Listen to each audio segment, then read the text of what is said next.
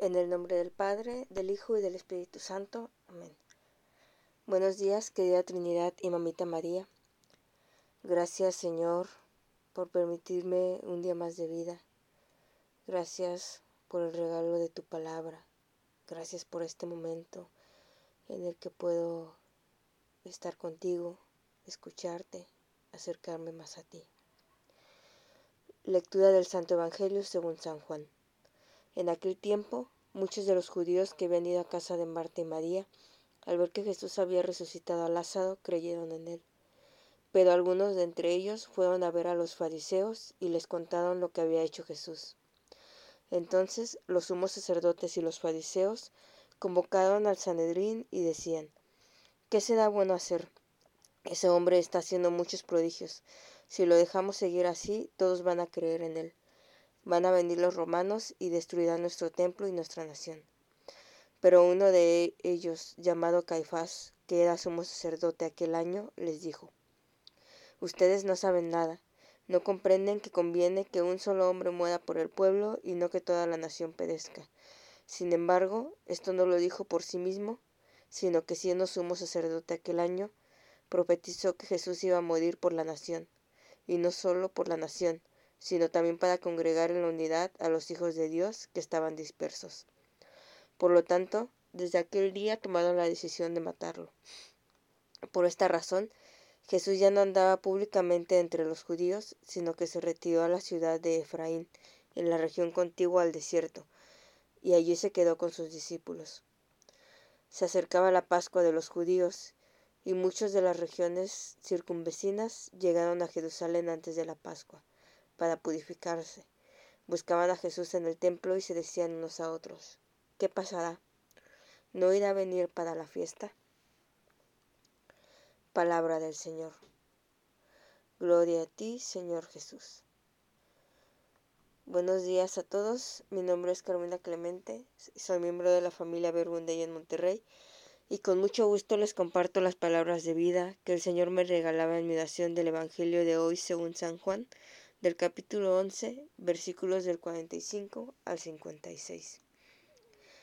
En el Evangelio de hoy nos podemos encontrar con dos tipos de situaciones. Por un lado están los sumos sacerdotes y fariseos que estaban preocupados porque todos fueran a creer en Jesús, y es que la resurrección de Lázaro fue un acontecimiento que les superaba. Era, pues era algo más allá eh, de lo que Jesús había venido haciendo más allá de pues hacer cosas en sábado, de eh, cuidar enfermos, eh, de acercarse con aquellas personas a las que se suponía que no debía acercarse, ¿no? Y, y ya era como que la gota que derramó el vaso para ellos, ¿no? Era eso que estaban esperando para pues poder terminar con él, para poder deshacerse con él. Dice que desde aquel día tomaron la decisión de, de matarlo. Y es que estos hombres estaban más preocupados por ellos mismos, eh, más preocupados por cuestiones materiales, por cuestiones políticas, ¿no? O sea, eh, van a empezar a, crear, a creer en él y van a venir a, destruir la nación, a destruir los templos. Y eso era lo que les preocupaba a ellos, ¿no? Una situación en donde uno vive ensimismado, ¿no? En, en uno mismo. Y es que la resurrección de Lázaro no implica necesariamente que, haya resucitado literalmente Jesús a Lázaro, ¿no? Sino que esta resurrección es un signo de, de liberación, ¿no? Eh, a veces las personas también pueden estar muertas en vida, ¿no? A veces nos vivimos tan, tan ensimismados en nosotros mismos, tan preocupados por las cosas materiales, tan insensibles a las situaciones ajenas, tan consumidos por la rutina y la prisa que por dentro perdemos la vida, que por dentro morimos, ¿no? No hay motivación, no hay ganas, eh, perdemos el verdadero sentido de la vida y vivimos en un estado como de zombies, de automático, de dejarse llevar por la corriente y por el mundo.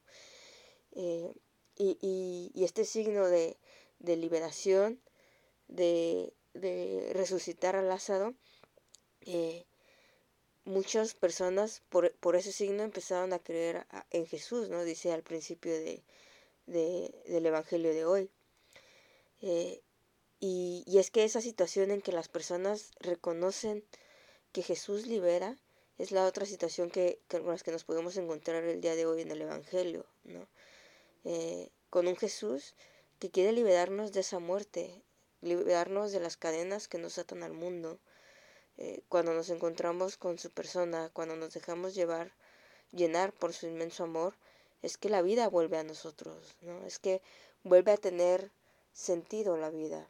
Es que dejamos de sentirnos muertos por dentro y empezamos realmente a vivir esa vida a la que Dios nos ha llamado. Y, y la prueba más grande de, de, ese amor es su entrega en la cruz. ¿no? Y, y, pensar que es algo que, que vamos a, a, estar meditando y que vamos a estar viviendo la próxima semana. Eh, Jesús en la oración me invitaba a reflexionar cómo he vivido esta cuaresma, ¿no? En base a estas dos situaciones que, o estos dos tipos como de personas que cuenta el Evangelio, eh, cómo se encuentra mi corazón en este momento. Hay cosas dentro de mi corazón que todavía están muertas. ¿Cuáles son esos sentimientos que más predominan en mi interior? ¿Qué tanta vida hay dentro de mí?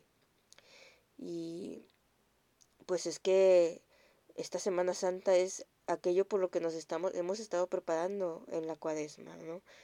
Y por eso como estando ya a, a un paso de empezar a, a vivir estos días, eh, pues es importante como como pues ver en dónde estamos, ¿no? En qué situación nos encontramos. Y por eso también me, me quedaba mucho lo que dice al final de la palabra de hoy. Eh, se acercaba la Pascua de los judíos y muchas de las regiones circunvencinas llegaron a Jerusalén antes de la Pascua para purificarse. Buscaban a Jesús en el templo. Y para mí estas palabras eran una invitación de Jesús a intensificar la preparación de estos días, eh, a buscarle a Él, a acompañarle a Él en la Pascua. Durante la Semana Santa podemos ver la presencia del Padre y del Espíritu Santo, pero lo que vivimos son los últimos acontecimientos en la vida de Jesús. Y en la palabra yo sentía que, que son esas ganas de, de Él querer pasar esos últimos momentos eh, con nosotros, ¿no? En la palabra podemos ver cómo, cómo quiere compartir la cena solo con sus discípulos y pasar los últimos momentos con, con ellos, ¿no? Con los doce. Entonces así quiere pasar estos momentos con nosotros, que esta semana podamos tener la, la, libertad para elegirlo estos días, ¿no?